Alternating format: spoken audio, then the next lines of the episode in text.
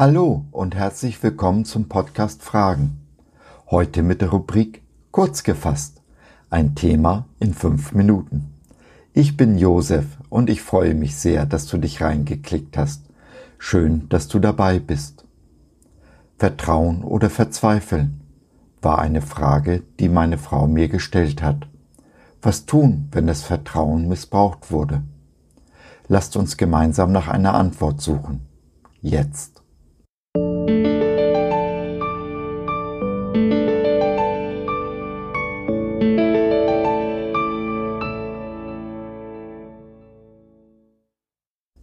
Tage deines Leidens sollen ein Ende haben. Jesaja 60, 20b. Schon so eine simple Tätigkeit wie Busfahren setzt Vertrauen voraus.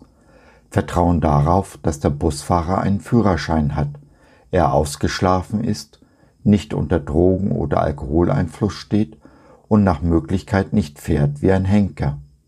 Nun gut, letzter Vertrauensvorschuss wird schon das eine oder andere Mal missbraucht.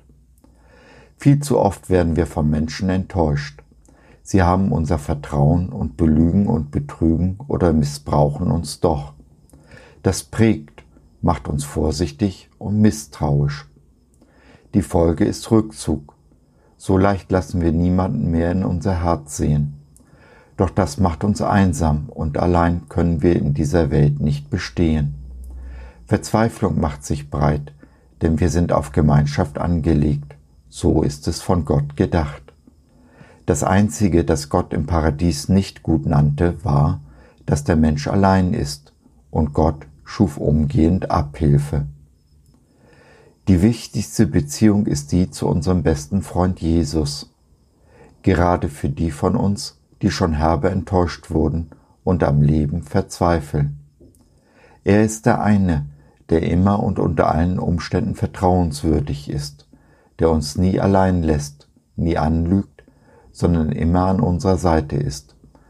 Er tritt uns nicht, wenn wir am Boden liegen, ganz im Gegenteil, er hilft uns auf.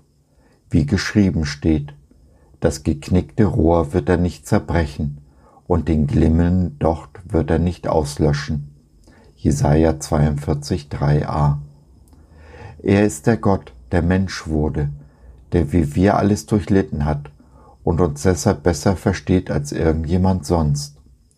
Seine Liebe ist die wahre Liebe und nicht die billige, selbstsüchtige Kopie, mit der uns unsere Mitmenschen begegnen. Und unser Gott ist der Gott der tausend Chancen. Ach was tausend. Chancen ohne Ende. Jeden Tag können wir neu mit ihm beginnen, von vorne anfangen, die Vergangenheit hinter uns lassen.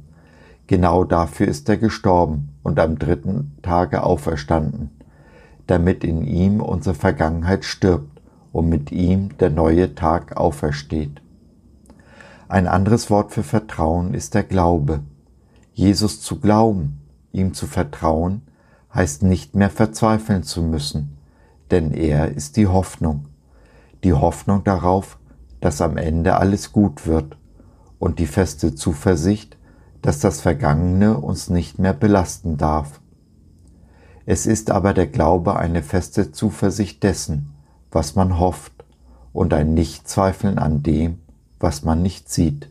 Hebräer 11.1 Jesus zu glauben heißt, seine Vergebung anzunehmen, ihm all den Müll unseres bisherigen Lebens anzuvertrauen, ihm zu übergeben. Aber wir sollten ihm auch den heutigen Tag geben und den, der morgen kommt. Alle Sorgen, alle Scham haben in Jesus ihr Ende.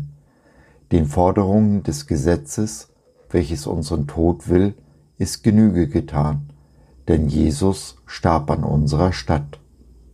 Kurz, wir werden frei, frei zu leben, frei zu lieben, frei das zu tun, was er schon lange für uns vorbereitet hat, frei mit seiner Liebe hausieren zu gehen, sie dieser lieblosen Welt näher zu bringen und sie damit ein klein wenig besser zu hinterlassen, als wir sie vorgefunden haben. So, das war's für heute. Ich hoffe, du hattest Freude und konntest etwas mitnehmen. Wenn du noch Fragen hast oder mit uns in Kontakt treten möchtest, dann besuche doch unseren Blog fragen.biz. Biz, B-I-Z, steht für Bibel im Zentrum. Wir glauben, dass die Bibel, Gottes Wort, absolut wahr und irrtumslos ist. Gott hat uns lieb und möchte, dass unser Leben gelingt. Dazu gibt er uns in seinem Wort Orientierung und Wegweisung für ein Leben in Fülle, genauso wie Jesus es in Johannes 10.10 10 versprochen hat. Was meinst du dazu? Lass von dir hören, wir würden uns sehr freuen. Bis dahin, dein Josef.